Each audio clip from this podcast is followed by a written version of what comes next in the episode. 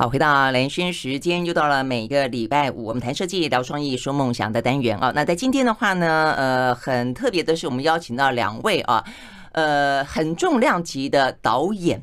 他们都是第一次拍纪录片。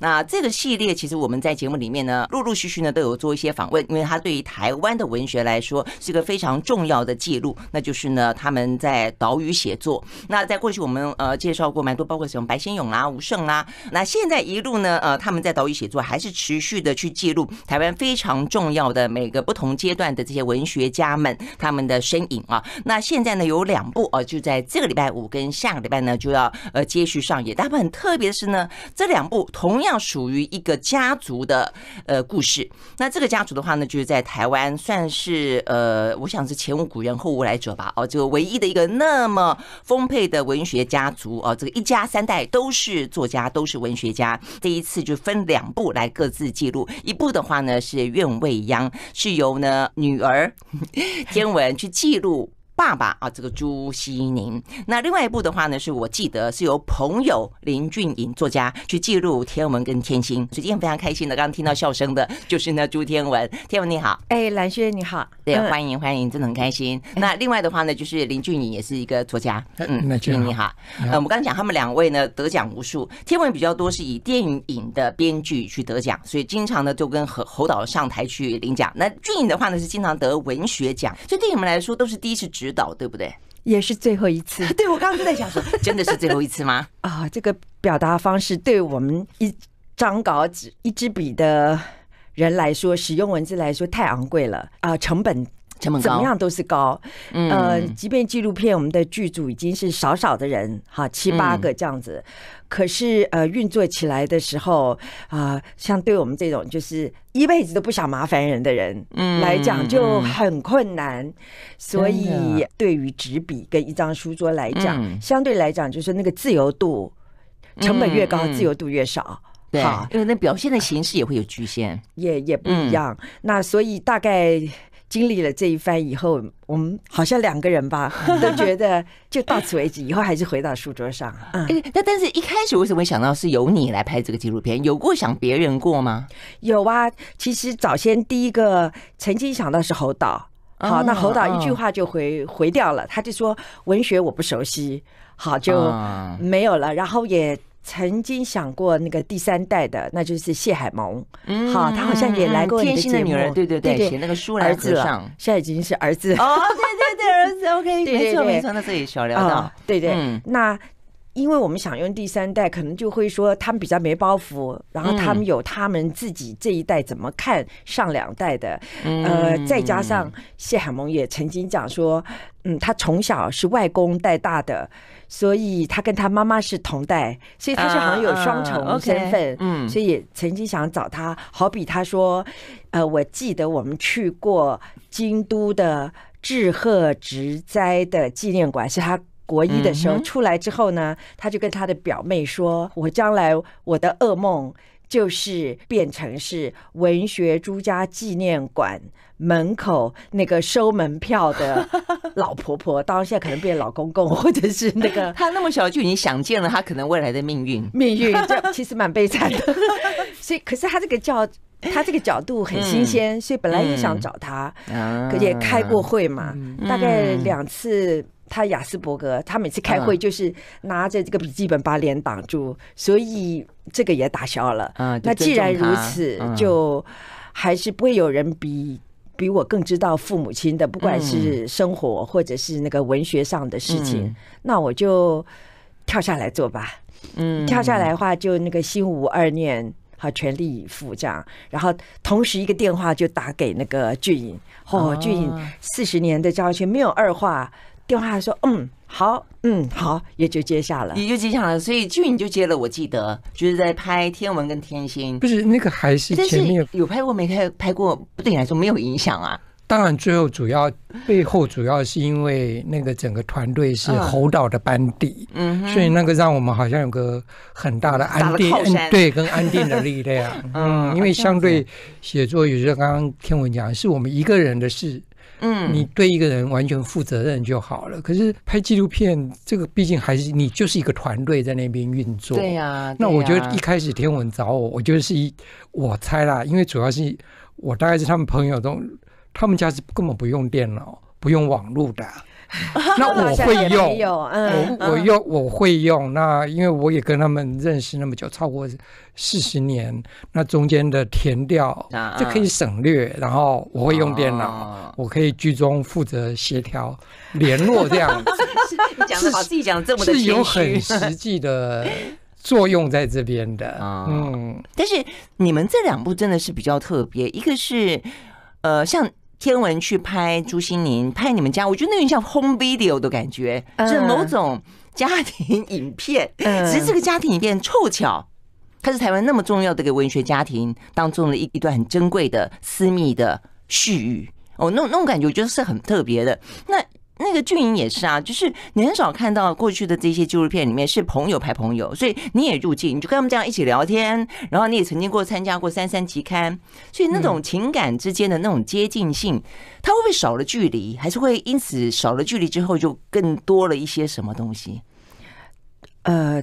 可能这也是这两部比较那个奇怪的地方，真的是很不一样。嗯，虽然也有它的困难。我们说，哎呀，你要问的问题，其实你也有答案了，就是就别装了，会有这个问题。但是呢，我们呃做下去的话，也有我们的方法来克服这个困难。那另外还有一个就是，就是女儿怎么来看这个父母亲？其实我觉得这个纪录片完，我自己个人就会觉得收获可能最大的是我吧。重新阅读父母亲，嗯，好，因为也许年轻的时候或我们中壮年，年轻时候是你会觉得父母永远在，嗯。啊，他们的东西反正也永远在，你也不急着去看他，嗯，那到我们中壮年的时候，我们自己有我们自己的，好像都来不及写的东西，然后有我们自己的文学观里也也有了，嗯，好，怎么呃或自己的人生观，这时候跟父母是。颇背离的，嗯，好，颇为背离的，所以甚至是包括父亲的星座，也并不也并不怎么觉得了不起啊，就像小时候 一路读他们非常崇拜的，所以这个情况之下，到我这次再重新阅读的时候，我会发觉啊，就是年轻时候的那个大话说的太多。好，然后呃，也要到自己年龄到了，现在也是要六十啦。嗯，等于在我父亲可能就是倒数的十年，在写他最后一本嗯《华太平家传》的这个年纪的时候，你才会晓得说，作为一个小说作家这件事情，我跟我妹妹朱天心，嗯，其实都本分尽的都不够，本业啊也太分神了。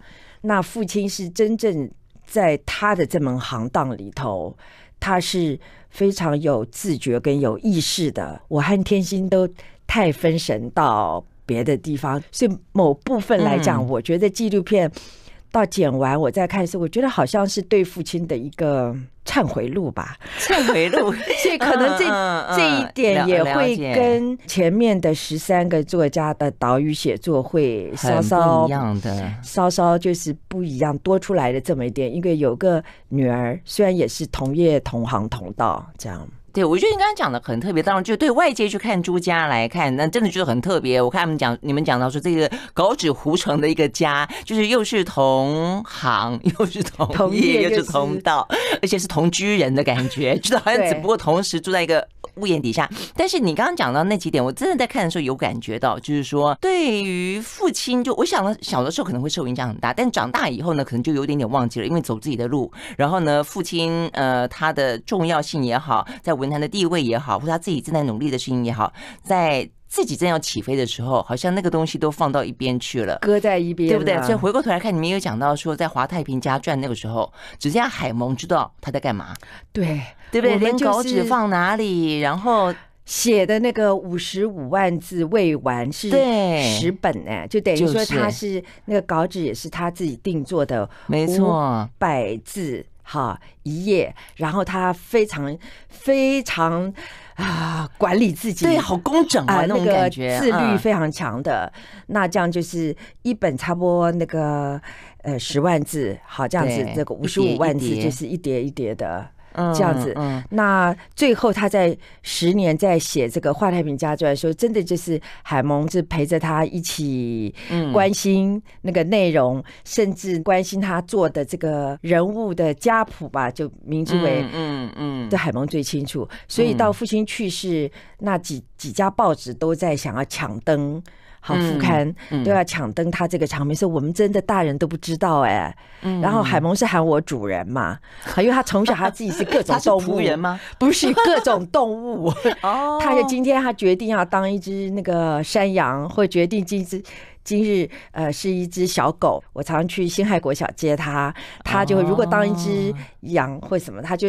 折一个芦苇，折一个什么插在自己的腰上，变成它的尾巴，然后就开始不讲话了，太有趣了。然后就变成我是它的主人，哦、所以它当时就是主人，主人来，我知道在哪里，就带我到楼上，楼上的一个档案柜就清清楚楚在那边，嗯，那个十本，嗯、好这样，呃，五十五万字的《华太平家传》，嗯嗯，对啊，所以我觉得那种感觉是不是有一点静妙七神？就是其实是、欸，是不是？啊？就自家人，自家人 就真的真的。值钱，对对对。但问题是，朱西宁确实在那一代里面，尤其是那个时候是呃，两岸从大陆那边过来的很多是呃投身军旅的那一些呃文青们，呃那一代很多都是呃有军人背景的作作家，雅璇啊、洛夫啊，对，还包括郑愁予也算是，对不对？嗯，所以您您父亲是一个在那个那代非常。重量级的，而且多产的作家，但看在你们的眼中，却就有一段时间好像忘记了他。哎，我们在跟我们自己自己的。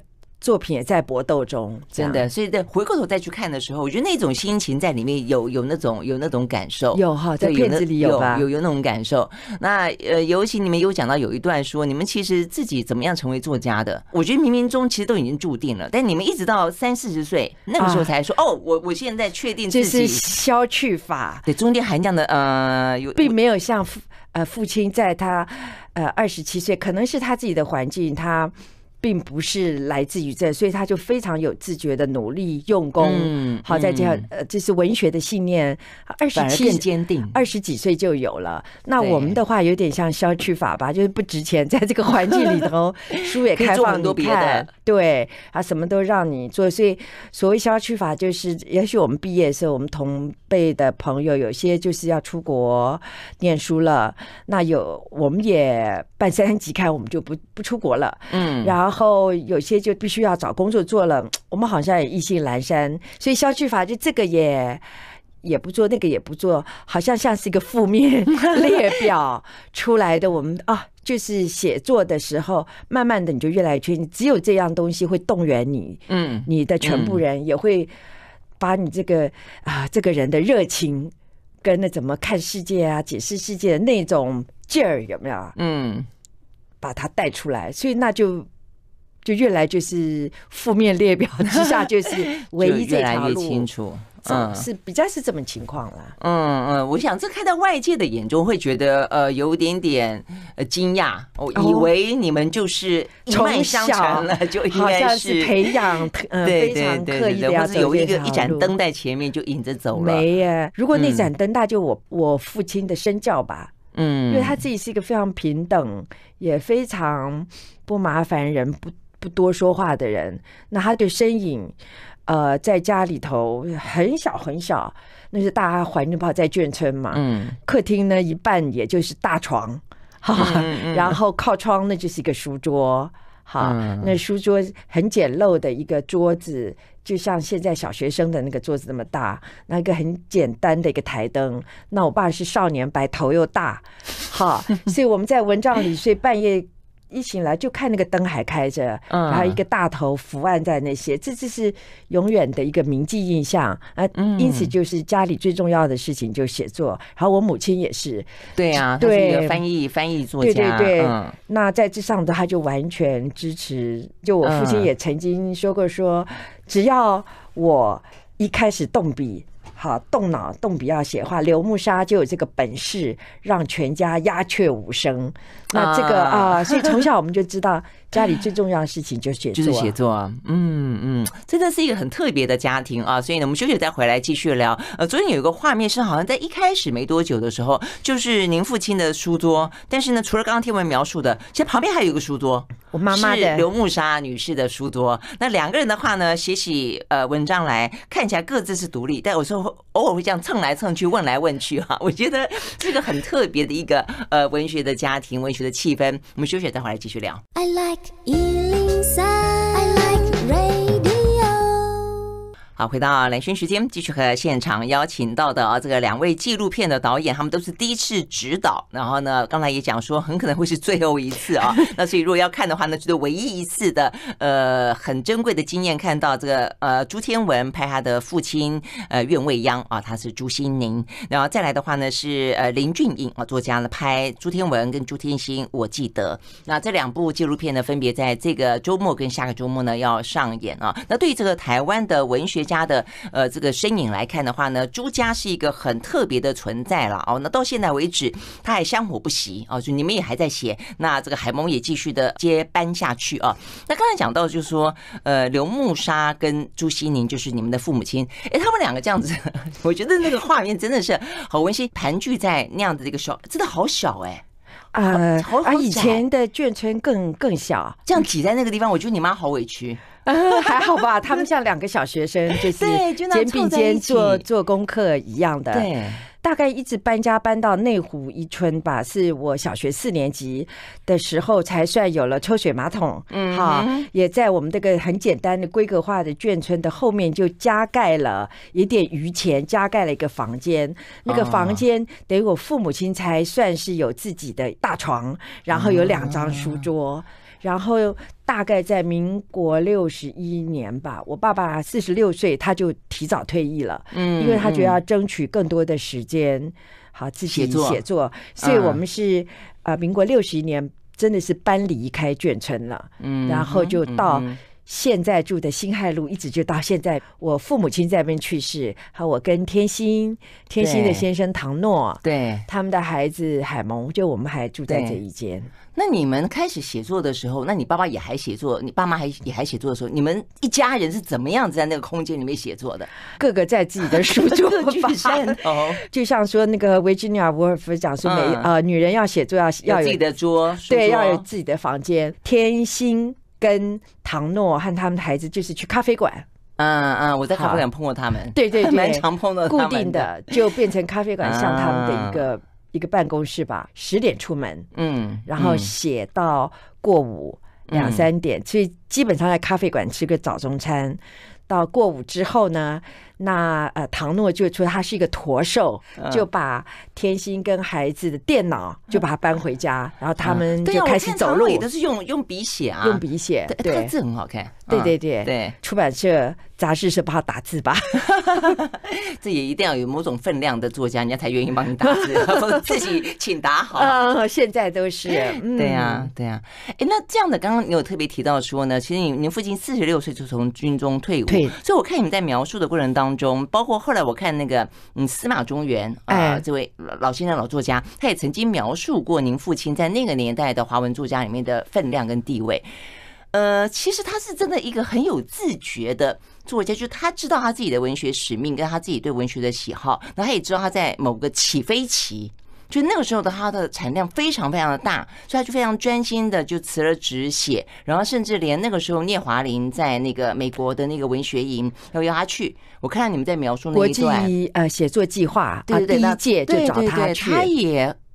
这么有意识的说哦，我我觉得我可能这是我的黄金呃创作的黄金期，写一篇有一篇，没错。好，我这个呃写作黄金期，我不应该放弃掉它，这是一则。二则就是他已经计划要退役了，对。那这时候军中正好有一些大变动，如果他人不在，就更难了。对，他在这这个两个有变数的关口，他觉得。我觉得那是很大的诱惑，你可以去美国。就是啊，因为因为那个那个国际文学营对台湾的作家那个时候来说，第一个很难得有机会去国外很难住一段时间，而且全球各地的文学家在那边碰撞。那次雅璇就去了，哎，对对对，那次雅璇我觉得蛮是他们同一届的第一届诗人邀请雅，对，所以能够被邀请去这件事情本身就是个 honor。所以对你父亲来说，他一方面是婉拒，二方面就是说一个文学家会有那么有自觉的觉得自己正在一个。发光发热创作的黄金期吗？这样，他这一刻也不能松懈。所以你们那时候有感觉到父亲是那个时候的一个巅峰状态吗？我们那时候还小，哈，在内湖呃内湖一村的时候，年纪还小，可是大概我们家就是成为一个像是。张晓峰讲的吧，说民间文件会哈，就是好多的文人什么的都有有都来我们家里头，他们的辩论，那我们大家就搬个板凳在旁边听吧。所以那时候大概觉得家里好像是一个文艺的谈话中心，哎，现实没有这个名字，所以这种这种印象跟这种是是是有的。嗯，那嗯，那时候父亲的在。等于是当时的《中国时报》人间的连载四个月长篇连载，这些都你会感觉啊，他正在他的创作的的高峰期，这样。但他们写的东西呢，我也觉得这个写的东西内容很特别，就是说，有人说他是一个乡土文学，写了很多中国大陆那边的乡乡愁，呃，在那个颠沛流离时代，一个很特殊的一种战争文学。但他来到台湾之后，他又跟当地的融合，所以他写了不少对乡土的东西或者原住民的东西。你就一个女儿的角度，你怎么去看待父亲？又怎么把他放在一个台湾的文学家里面去想办法给他一个位置？父亲的话，大很多我们找了都是小说家，小说家来来来访问也比较特别的地方。对，那所有的这些小说家，大概每一位或多或少。都在人家访问里头，不仅是混过，都说是受到父亲的这个小说的影响。那我想，那个其实父亲他是一个盯着现实看的人。我们说冷眼旁观，他但他是热眼，嗯热眼就他的热的心和热的眼，然后旁观就是作为一个小说家，他的冷静跟他的作为一个观察者这两个。所以，因为他是一个盯着现实看的人。他的这个文学的那个变化，从他开始二十七岁出版第一本书，嗯嗯，到他去世七十二岁，他的那个风格的变化就会因着他的现实的改变，有的时候他是跟着现实是对话的，嗯哼，可是有的时候他也是跟着现实是对抗的，嗯嗯，所以这两个对话跟对抗中间形成他整个作品一个很大的张力，这个张力呢，一直到他。年年老去世前都还是在线上的，我就是这个张力。所以，即便是他这个二十七岁，或他的成名作《铁匠》啊、对《狼》啊，或已经开始有台湾社会描写的《破晓时分》这些东西，他用的就是他自己的记忆里的，哈，就写他的呃生长的故事、童年往事了。嗯，即便是写这时候，我觉得他都跟同代的。怀乡之作有所不同的地方，在于是他的那个现代意识。现代意识就像鲁迅这样，现代意识基本上就是一个怀疑的眼光。嗯，好，对他所有的童年往事，他都带着一个观察里的，不是只是一个怀乡嗯的东西。这个是他跟同代是最大差别的。嗯，然后到他开始接触到台湾的现状的时候，那他就。用了另外一种语言，因为你不能再用童年往事的那种语言，嗯、那种强悍的乡土的语言。你对台湾的话，你必须要有个新的语言来表达，所以他进入他的现代文学的现代主义的那个时期。嗯，嗯，因此，重要的评论家都说他是他同代的。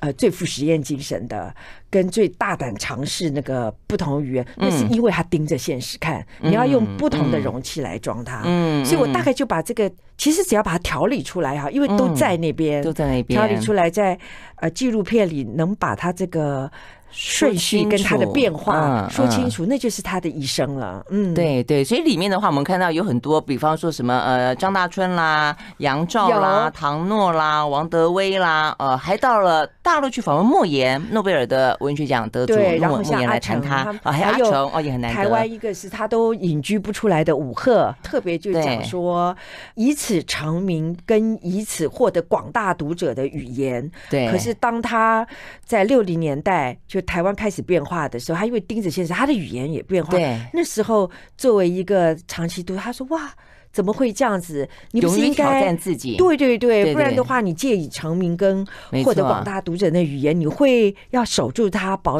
保着它。呃，那段我印象很深。对，就一般来讲的话呢，有些人就一个套路。”就一个套路走江湖，因为他成功了，所以他有他的成功经验。那所以呢，你会可能舍不得也好，或者说脱不离也好，但是他就是不断的打破自己，然后呢，再再创出一个新的。武赫的这这位小说家，重也是台湾重要小说家，他讲出来的话，就就是跟不是写小说，不是这一行的是不一样。对，因为只有自己也在写，才会知道才会多困难嘛。你要回弃自己曾经创造出的某种呃风格也好，语汇也好，要再再创一个，那万一失败了怎么办啊之类的。的啊，所以我不晓得呃，这个俊颖是不是也观察到同样的？其实天文跟天星在某个角度上，他们的呃文章跟每一本小说，其实也都经常的打破自己的过去，重新再创造一个新的风格。它中间是不是也是有点这种一脉的感觉？所以在你眼中的，我记得这个里头的呃 天文天心是一个什么样的样貌？我们休息了就回来跟俊颖好好聊。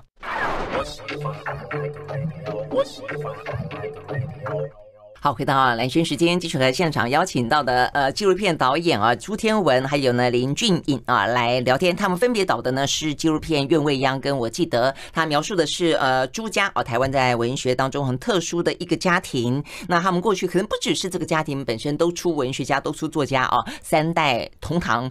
呃，更特别的是他们嗯在台湾大概在二三十年前吧，三三期刊就是呃汇聚了一大堆那个时候的文艺青年，把他们家当当厨房。当客厅一样，我觉得这是一个很奇怪的。朱家食堂啊，真的啊，食堂对不对？所以俊颖是不是去他们家蹭过蹭过饭？到现在还是，到现在还是吗？对，那对我们来说，当然呃，三三期刊那一些呃，真的很很优秀的，就是天文天心啊、呃，这个什么唐诺、俊颖，什么张大春哦，这些杨照，也都是我们年轻的时候在看的时候，觉得哇哦，呃，很向往可以那么样的一个自由碰撞啊的灵魂，然后去辩论的那样的一个气氛。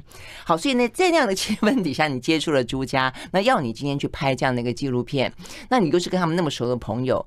哎，这样拍起来到底是是好拍还是是不好拍啊？倒没有觉得好不好拍，我觉得那个困难点好像都是在你怎么样去执行它。譬如说，很实际的，是不是？很实际的怎么剪接出来？嗯，这样子的很操作面上面的东西，那怎么去定义它？对你来说不会有困难吗？我觉得天文或者是他们自己内部的家庭合意之后会找我的原因是。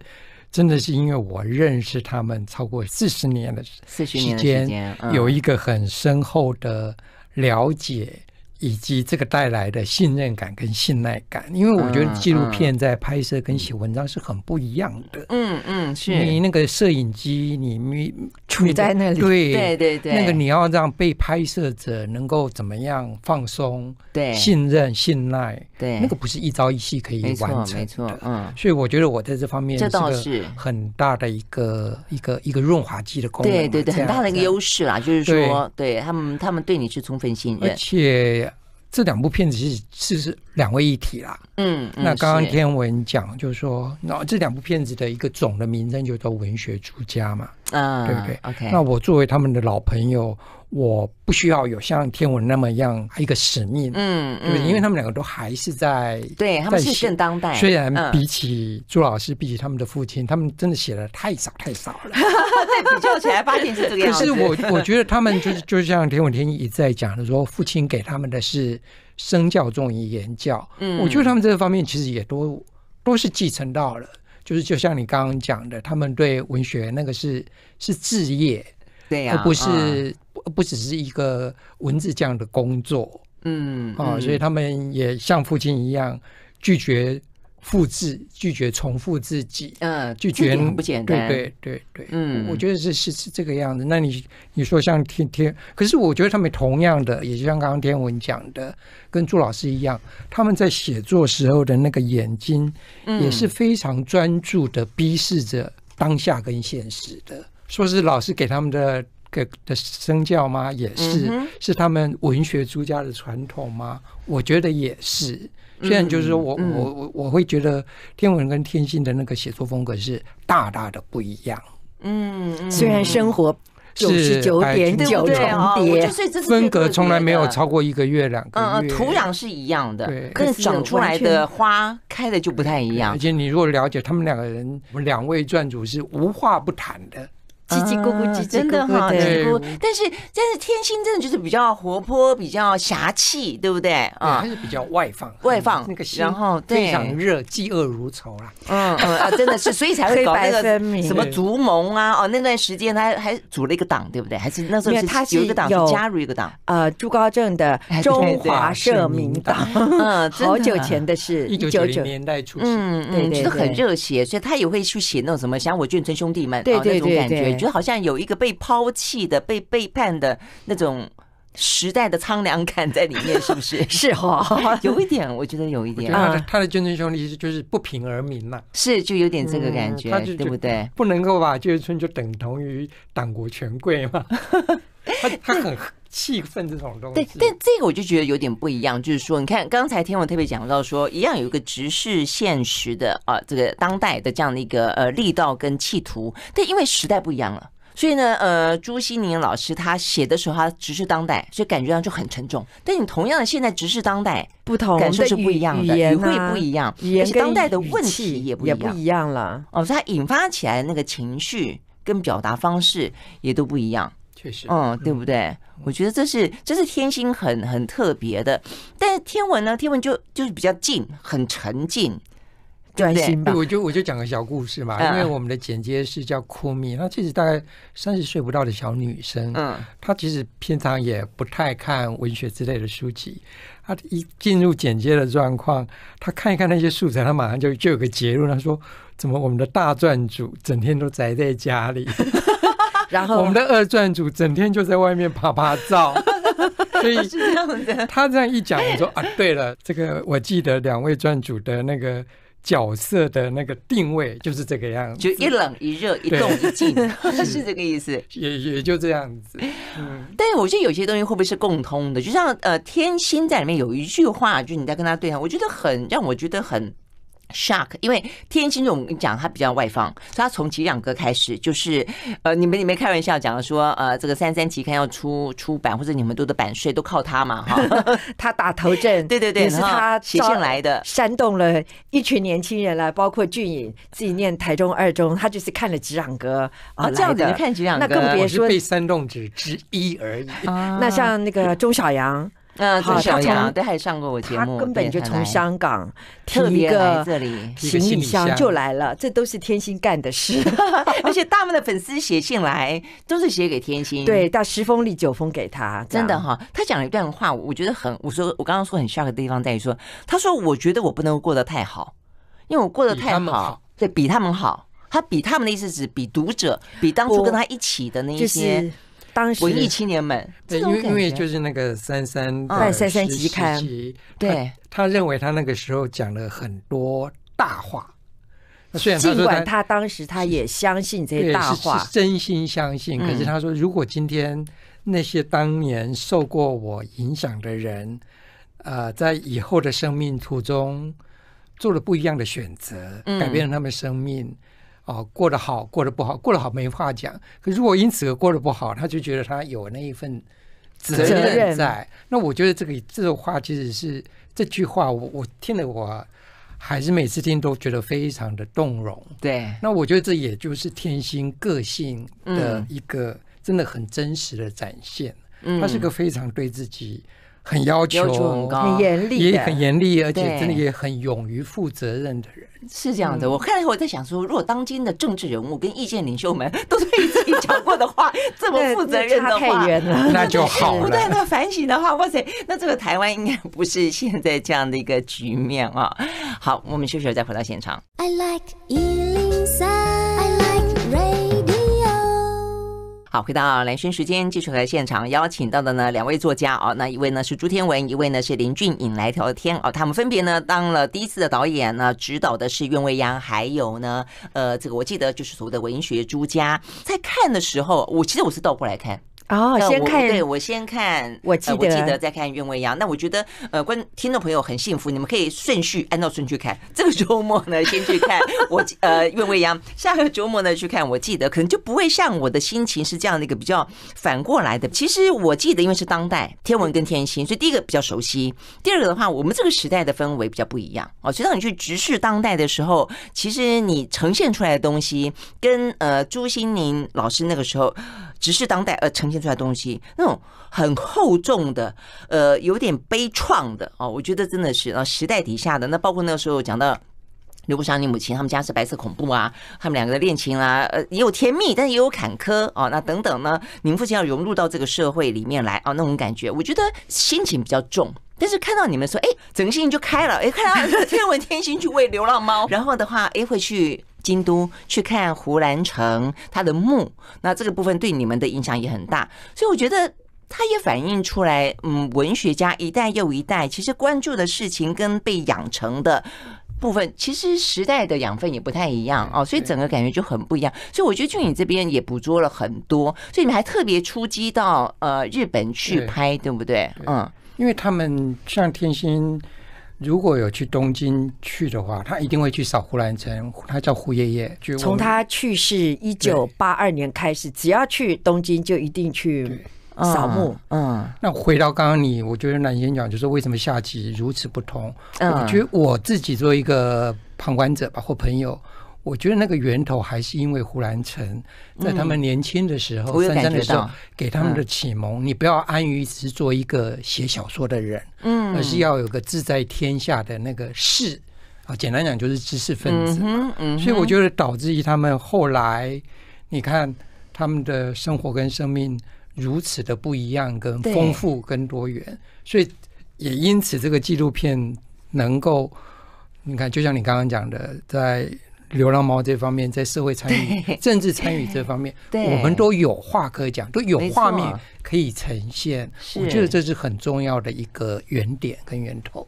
对，所以您父亲好专注。这点很令人专心致志，对，就专注在这个文学里面。但是你们这一代是不是？我不晓得俊你自己呢，就是说是不是这一代的文学作家们，也就是他就多了更多的社会性在里面，就他的角色其实是很多元的。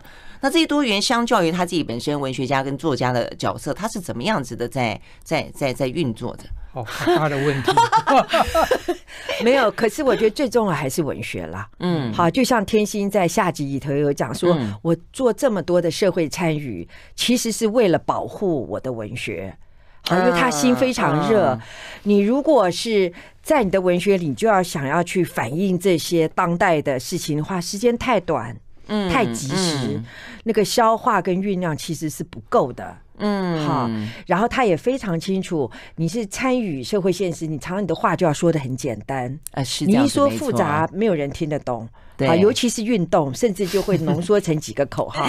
但是文学是一件相反的事情，嗯，文学完全甚至你要去捕捉那个就是暧昧模糊，风一吹就就没有的东西，对，捕捉真的是要时间的。嗯，所以他讲的这话，我觉得完全是他自己本方面做不到。嗯，他觉得自己自我勉励，就是说我所有的社会上是兵分二路，其实是把我的焦虑有个出口，我就直接参与，但是为的是要保护我文学的那个纯粹性。他需要三十年的时间消化，那就三十年。嗯，好，到他真的是成熟。哈，这种那个能充分表达出啊，那种暧昧模糊不清的那个那是需要时间的。那如果在当下有话想说，就用运动的方式。他用这个来保护他的文学，我觉得这件事讲中那个他的内心。可是我觉得他常常做不到，因为我觉得好难哦。他是一个自我期许这样子。嗯，我觉得这本来就很难啊。你在台湾现在就是说，你可以那么纯粹的看，呃，作家朱天心以及运动者朱天心，我觉得这本身也会很难，不是吗？很难，可是我觉得他讲这话是讲的是那个直地做金石生啦，嗯，其实是为了是要保护他文学的那个写作，嗯，回回到书写跟写作者的立场，他一定要有这样子的自觉，他才能够保护他自己的文学，嗯，而且毕竟文学的世界要比现实的世界其实是要大的，嗯，他的时间的那个那种容纳也不是现在的那种即时性。跟那种啊那种迅速性所能够涵盖的，是当然如此啊。嗯，那可能会不会不止他呢？会不会所有的文学家在当代其实都有这方面的呃，我觉得焦虑呢？我觉得宣觉上面他要有这个自觉，嗯。嗯，不能把文学变成是一个工具化，那是最糟的啦，变成一个工具，嗯嗯，或变得啊讲话的一个利器，这些都不对了。嗯嗯，所以楚文学在台湾要要能够这个继续下去，其实也蛮辛苦的。坦白说，从来就很 在这种众生 喧哗的年代里面，从来对，从来都是。所以因为从来都都是这样的，所以呢，呃，这个朱家可以一家三代啊，从朱心宁到天文天心到这个谢海梦，是真的很不简单。OK，好，所以呢，今天非谢非常谢谢呃林俊颖还有呢朱天文到我们的现场来分享呢他们拍摄啊这两部纪录片的一些故事点点滴滴。但我想更。更深刻的感觉，就让这个听众朋友自己去感受。我想每一个人都会，每个人自己的呃文学的想象，自己的一些更深刻的一些感受的。谢谢，非常谢谢两位到我们的现场来，谢谢，谢谢蓝轩，谢谢。